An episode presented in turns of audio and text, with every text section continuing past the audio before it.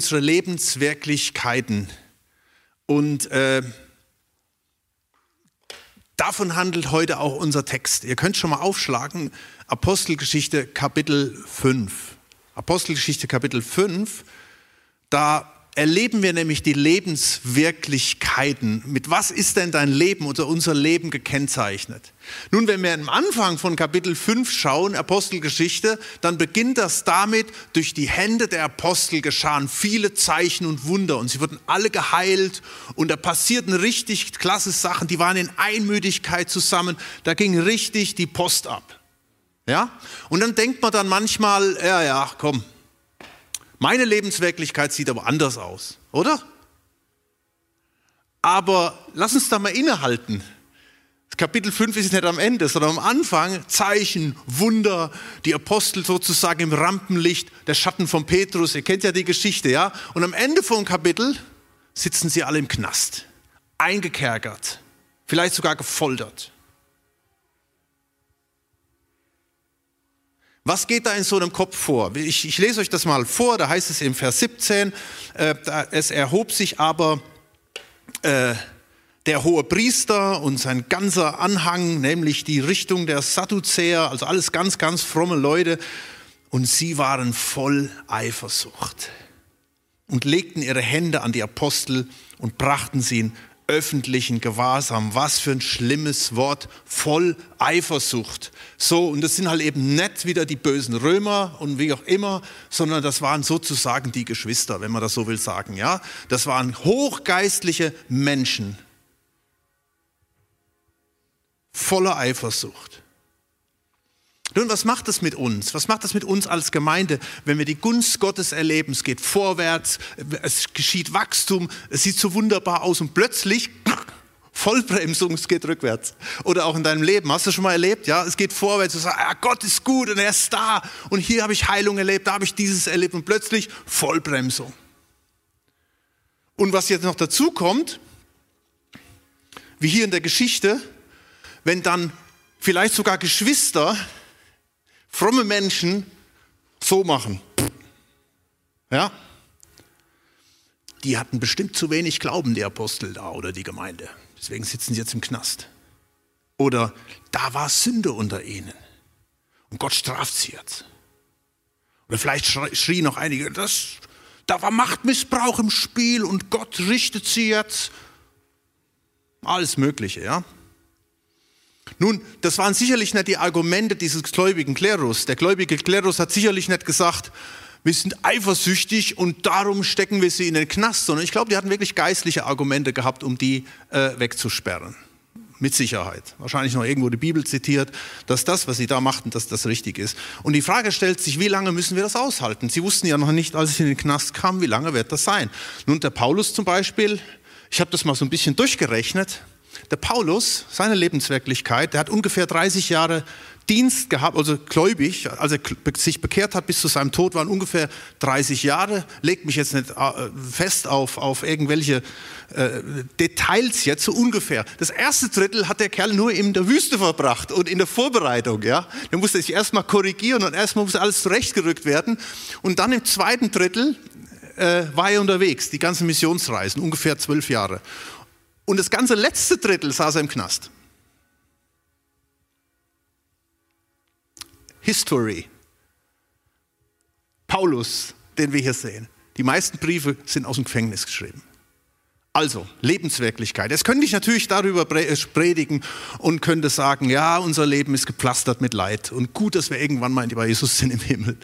Das ist die eine Lebenswirklichkeit. Aber dieser Text hier, der der sagt, Leute, ja, das Leben ist unter anderem hart. Ja, da erleben wir Dinge. Aber in diesem Text finde ich drei andere Lebenswirklichkeiten und die möchte ich gerne mal mit euch anschauen. Also wir gucken uns einfach mal diesen Text hier an. Ziemlich einfacher Text, kann man einfach vorlesen und ergibt sich da von selbst. Da heißt es im Vers 19, aber ein Engel des Herrn öffnete in der Nacht die Türen des Gefängnisses, führte sie hinaus und sprach, geht hin, tretet auf und redet im Tempel zum Volk alle Worte dieses Lebens. Als sie das hörten, gingen sie frühmorgens in den Tempel und lehrten. Äh, Moment mal, steht da wirklich Engel? Ja, ja klar, da steht Engel. Aber ich meine, als Christen wissen wir, in der Bibel gibt es immer mal Engel und so, kein Ding, oder? Aber da steht Engel.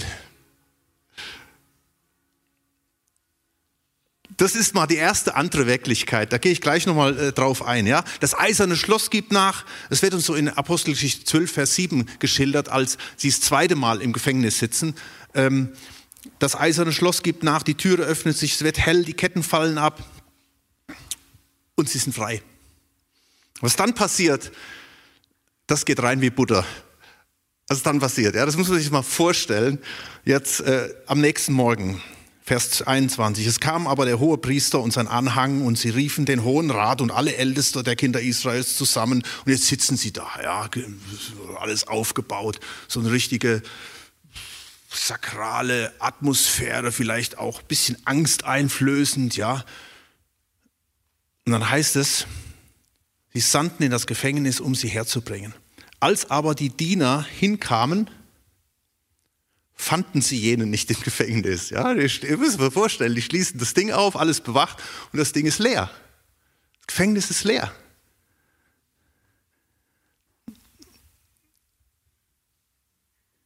Da kehrten sie zurück, meldeten es und sprachen, das Gefängnis fanden wir zwar mit aller Sorgfalt verschlossen und die Wächter außen vor den Türen stehen, als wir aber öffneten, fanden wir niemand darin. Dumm gelaufen, oder? Prison Break. Ja, wahrscheinlich haben sie dann erstmal das Loch gesucht, hinter Waschbecken, ja, wo, es dann, wo sie durchgeflohen sind. Aber da war nichts. Ich hätte gern das Gesicht der, der Geistlichen und der Wächter gesehen. Ja? Und dann heißt es weiter, Vers 24, als aber der hohe Priester und der Tempelhauptmann und die obersten Priester diese Worte hörten, gerieten sie ihretwegen in Verlegenheit, mal milde ausgedrückt, was daraus wohl werden sollte. Ja, das glaube ich auch. Das muss in denen vorgegangen sein. Und da heißt es weiter, Vers 25, da kam jemand und meldete ihnen und sprach, siehe, äh, die Männer, die ins Gefängnis gebracht haben, ihr habt, stehen im Tempel und lehren das Volk. Das schockt sie vielleicht noch viel mehr. Ja, Ausbruch ist ja eine Sache. Was macht man am Ausbruch? Du versteckst dich erstmal. Und du gehst nicht mitten ins Rampenlicht, mitten rein wieder in die Höhle des Löwen und predigst da fröhlich von Jesus. Und dann heißt es weiter im Vers 26, da ging der Hauptmann mit den Dienern hin und führte sie herbei, doch nicht gewaltsam, damit sie, damit sie nicht gesteinigt würden. Denn sie fürchteten das Volk. Und sie brachten sie und stellten sie vor den Hohen Rat. Und der hohe Priester fragte sie, Mensch, wie cool ist das denn? Ja, sie behandeln die wie rohe Eier, weil sie einfach Angst hatten.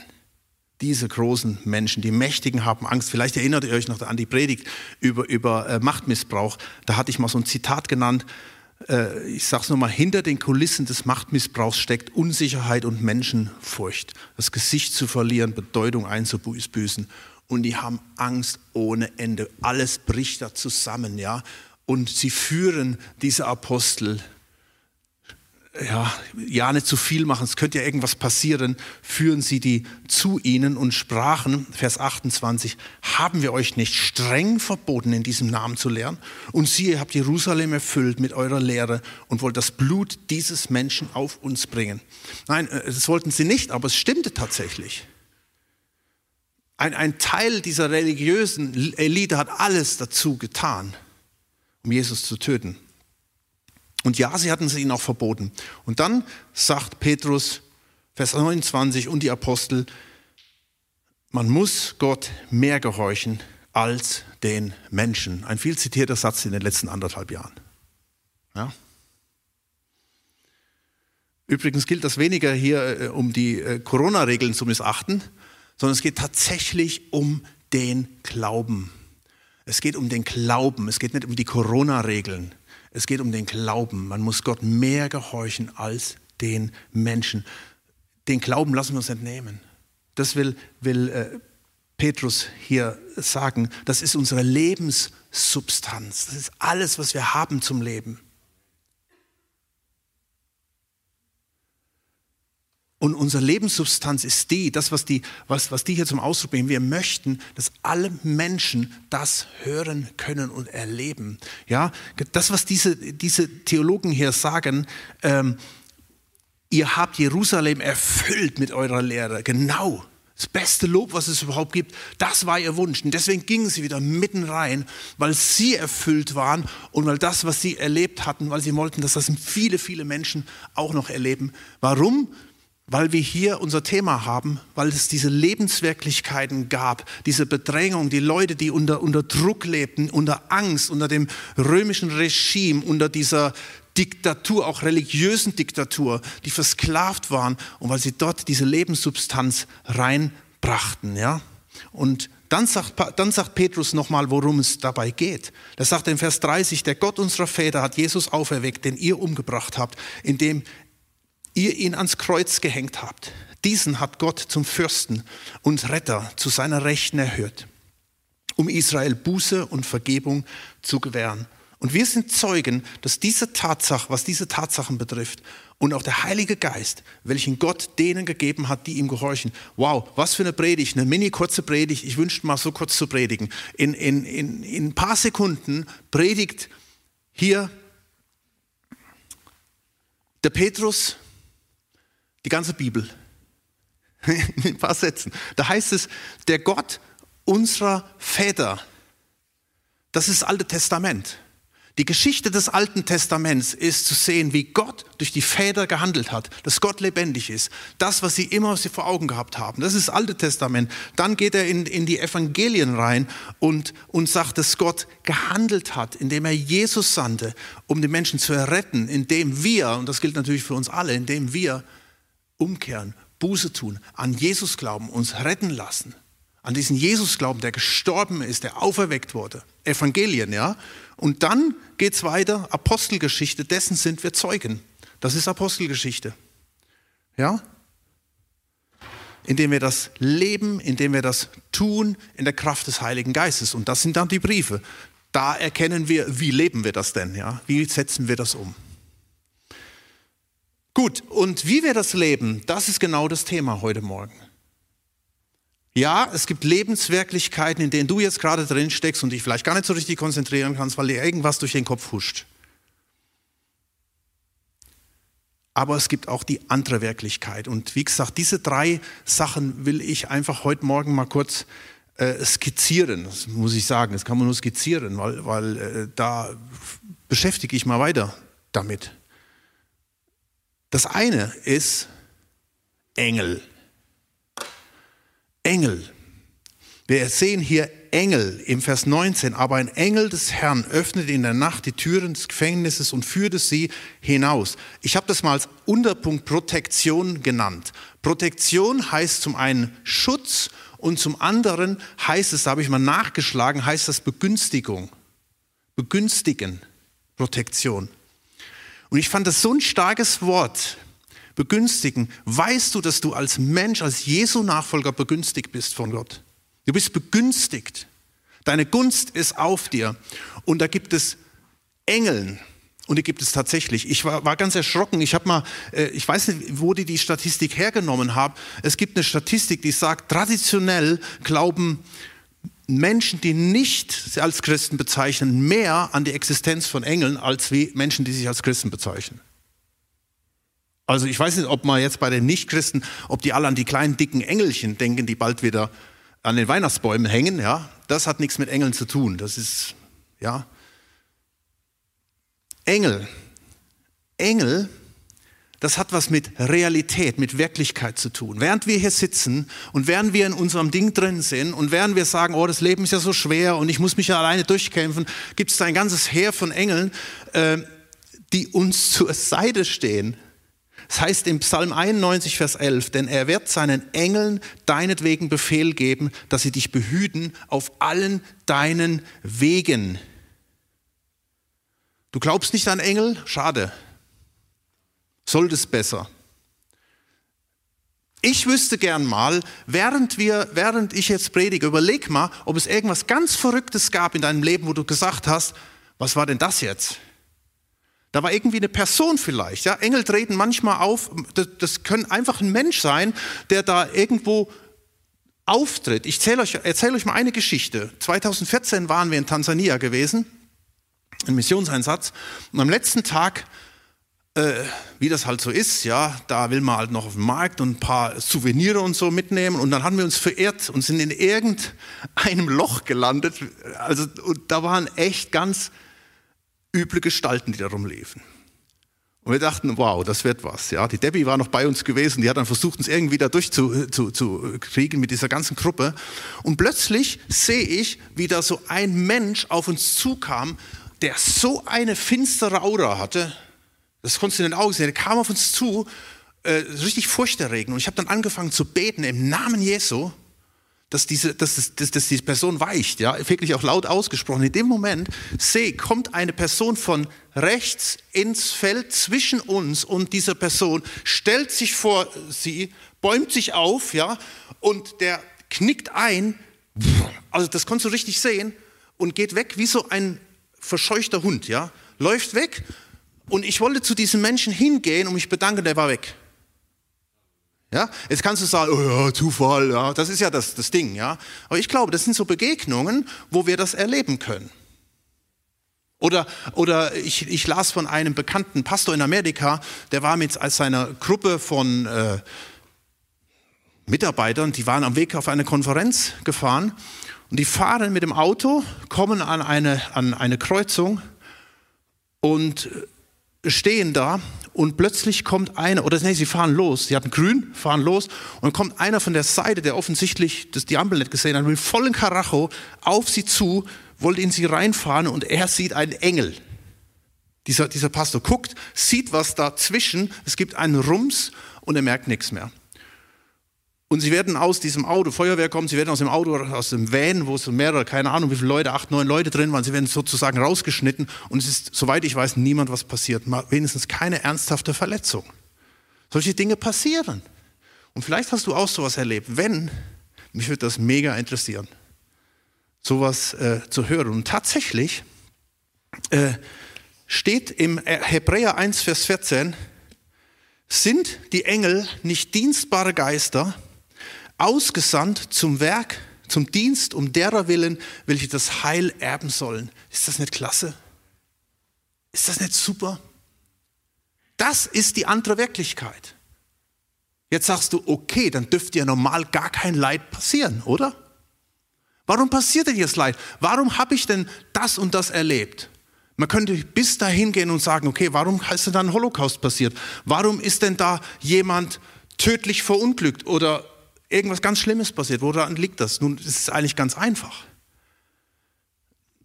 Wenn man das jetzt mal bildlich sieht, Gott ist da, er möchte uns schützen, die Engel sind um uns rum, aber es gibt auch noch die andere Seite. Und das ist der Fürst dieser Welt, das ist der Teufel. Und der Teufel, wenn man sich das bildlich vorstellt, ich weiß, das hört sich jetzt für, für, für richtig Science-Fiction-mäßig an, für Leute, die das jetzt noch nicht so kennen, ja, aber der Teufel hat eine ganze Armee von Dämonen um sich herum. Und in der unsichtbaren Welt passieren Kämpfe. Das heißt zum Beispiel im Epheser 6, Vers 12, denn unser Kampf richtet sich nicht gegen Fleisch und Blut, sondern gegen die Herrschaften, gegen die Gewalten, gegen die Weltbeherrscher der Finsternis dieser Weltzeit, gegen die geistlichen Mächte der Bosheit in der himmlischen Region. So, und jetzt findet ein Kampf statt. Und natürlich gibt es da Situationen, da passieren diese Dinge. Da triumphiert das Böse oder das Böse will triumphieren, sonst wäre es kein Kampf. Solange wir auf dieser Erde äh, leben, solange wir hier sind, sind die Folgen der Sünde da, ist Leid da, ist Kampf da, sind Niederlagen da, ist all das da. Und umso mehr rechnen wir, ist es wichtig zu rechnen, auch mit der anderen Wirklichkeit, mit diesem großen Gott, der da ist, der eingreift, der sich verherrlicht, der uns begegnen will, der uns zur Seite steht und einfach mal das vor Augen zu haben, dass es da ein ganzes Heer gibt von Engeln, die uns zur Seite stehen. Ich finde das so stark. Aber wie gesagt, sind wir auch nicht blauäugig zu sagen, wir sind schon im Himmel. Nein, wir haben eben gesungen, in der Ewigkeit hört alles auf. Da gibt es keinen Feind mehr, da gibt es keine Tränen mehr, da gibt es das alles nicht mehr. Da sind alle Dämonen, da wird der Teufel in den Feuersee geschmissen mit all seinen Dämonen. Aber noch sind wir hier auf der Erde. Aber wir rechnen mit dieser anderen Wirklichkeit. Amen. Das ist super, oder? Lasst, beschäftigt euch mal damit. Ich habe die alle Computern zu Hause und googelt mal Engeln. Da gibt es ja, ja wirklich allen möglichen Müll, klar, aber so mit verschiedenen äh, Vorzeichen auch von der Bibel her. Oder schlag mal deine Konkordanz auf und guck mal danach, was da passiert. Und ich finde, das ist Protektion, ja, das ist Schutz und gleichzeitig Begünstigung. Das ist eine andere Wirklichkeit, die wird euch uns hier einfach mal aufgezeigt. Und dann gibt es noch eine zweite Wirklichkeit, das ist der Glaube. Wir lesen hier, die, der Engel beauftragt hier die Apostel, das heißt in Vers 20, geht hin, tretet auf und redet im Tempel zum Volk alle Worte dieses Lebens. Als sie das hörten, gingen sie frühmorgens in den Tempel und lehrten. Also wie gesagt, man kann da nur staunen, oder? Sind sie lebensmüde? Nur im Gegenteil. Sie gehen nicht in den Lockdown, sondern sie reden. Oh, Stichwort Lockdown. Genau. Versteht ihr? Da könnte man jetzt wieder sagen, äh, nein, nein, Lockdown, wir gehen auf die Straße, wir sollen Gott mehr gehorchen als den Menschen und bla bla. Aber hier geht es ja um viel mehr. Und da möchte ich nochmal eine Parallele ziehen. Wenn dein Glaube im letzten anderthalb Jahren Schiffbruch erlitten hat, dann ist das nicht Corona schuld, dann ist das nicht Merkel schuld oder äh, wer auch immer. Dann bist du das schuld. Das ist so.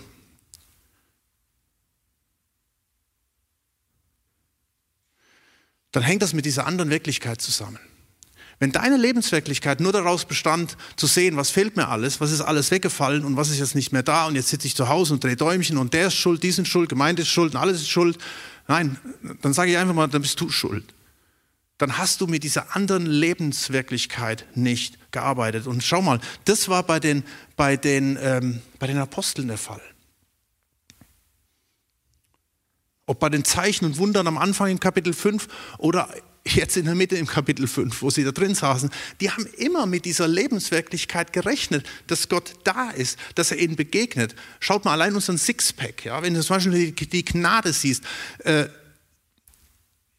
ich habe das immer wieder erlebt, gerade im letzten Jahr, so diesen Begriff der Buße, ja, dieses immer wieder zurückkommen zu Jesus. Ich bin so dankbar für manche Dinge, die im letzten Jahr sich offenbart haben, dass plötzlich vieles weggefallen ist, einfach nicht mehr da war und irgendwo das alles so authentisch war und ich sehen konnte, was ist denn wirklich an Substanz da und das hat mich immer wieder zurückgebracht zu Jesus. Mich hat die Zeit nicht weiter weggebracht, mich hat die Zeit näher hingebracht zu Jesus. Und das ist der Punkt. Egal was passiert, durch Höhen oder durch Tiefen, das bringt uns näher hin, wenn wir uns damit beschäftigen. Oder schaut mal, hier heißt es im, im Vers äh, 20, geht hin, tretet auf und redet all die Worte des Lebens. So, und was, das Wort des Lebens ist ja auch das, das Wort Gottes, die Bibel. Welchen Stellenwert hat die Bibel in deinem Leben? Ich habe neulich mit jemandem gesprochen, der Gemeinde hat gesagt, ich finde das so schade, ich rede mit so vielen Leuten und, und irgendwie die Bibel, die spielt überhaupt keine richtige Rolle mehr im Leben und so. Und das muss jeder selbst für sich sehen. Zugegeben, einer der größten Bibelleseblogger ist das Ding hier, wohl? Ist es so? Das hier.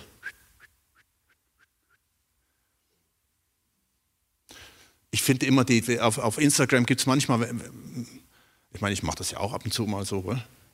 Und dann taucht, dann taucht plötzlich da so ein Satz auf, Stop scrolling, read your Bible. Ja, so Post, ja, ist gut.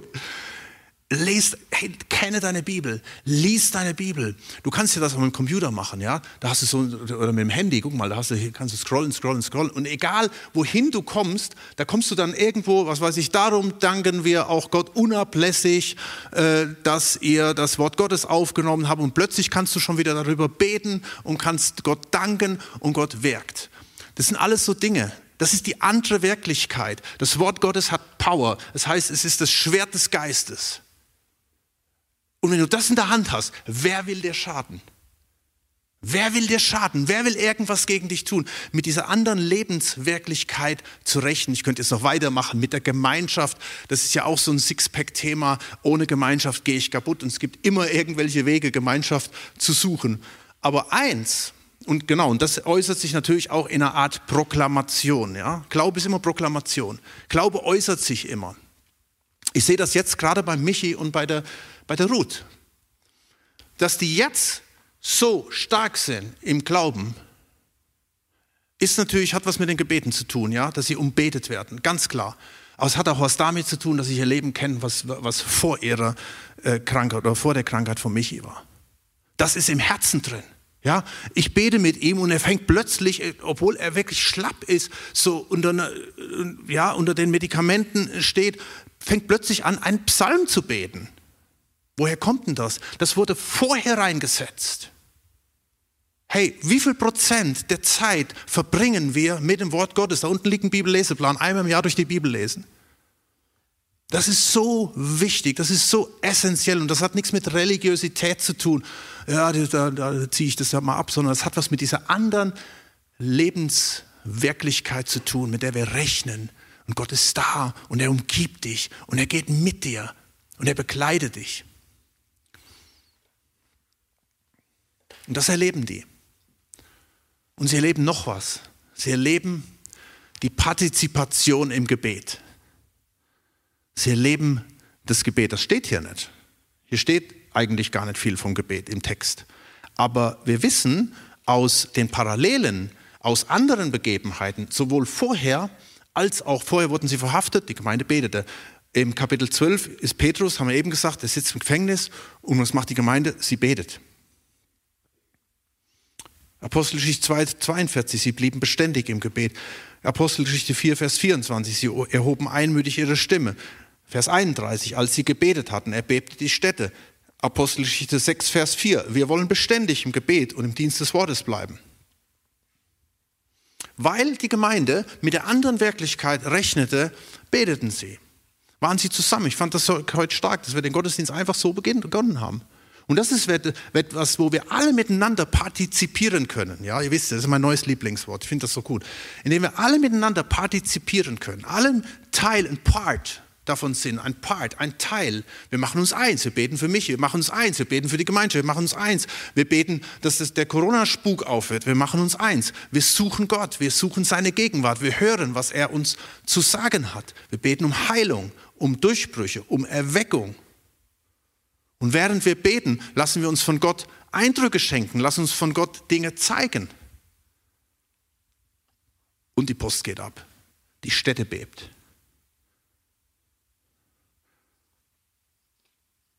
Und das möchte ich gern jetzt äh, machen, dass wir jetzt noch mal eine Zeit haben, wo wir miteinander Gott suchen und miteinander beten, weil hey, das hat so viel Power.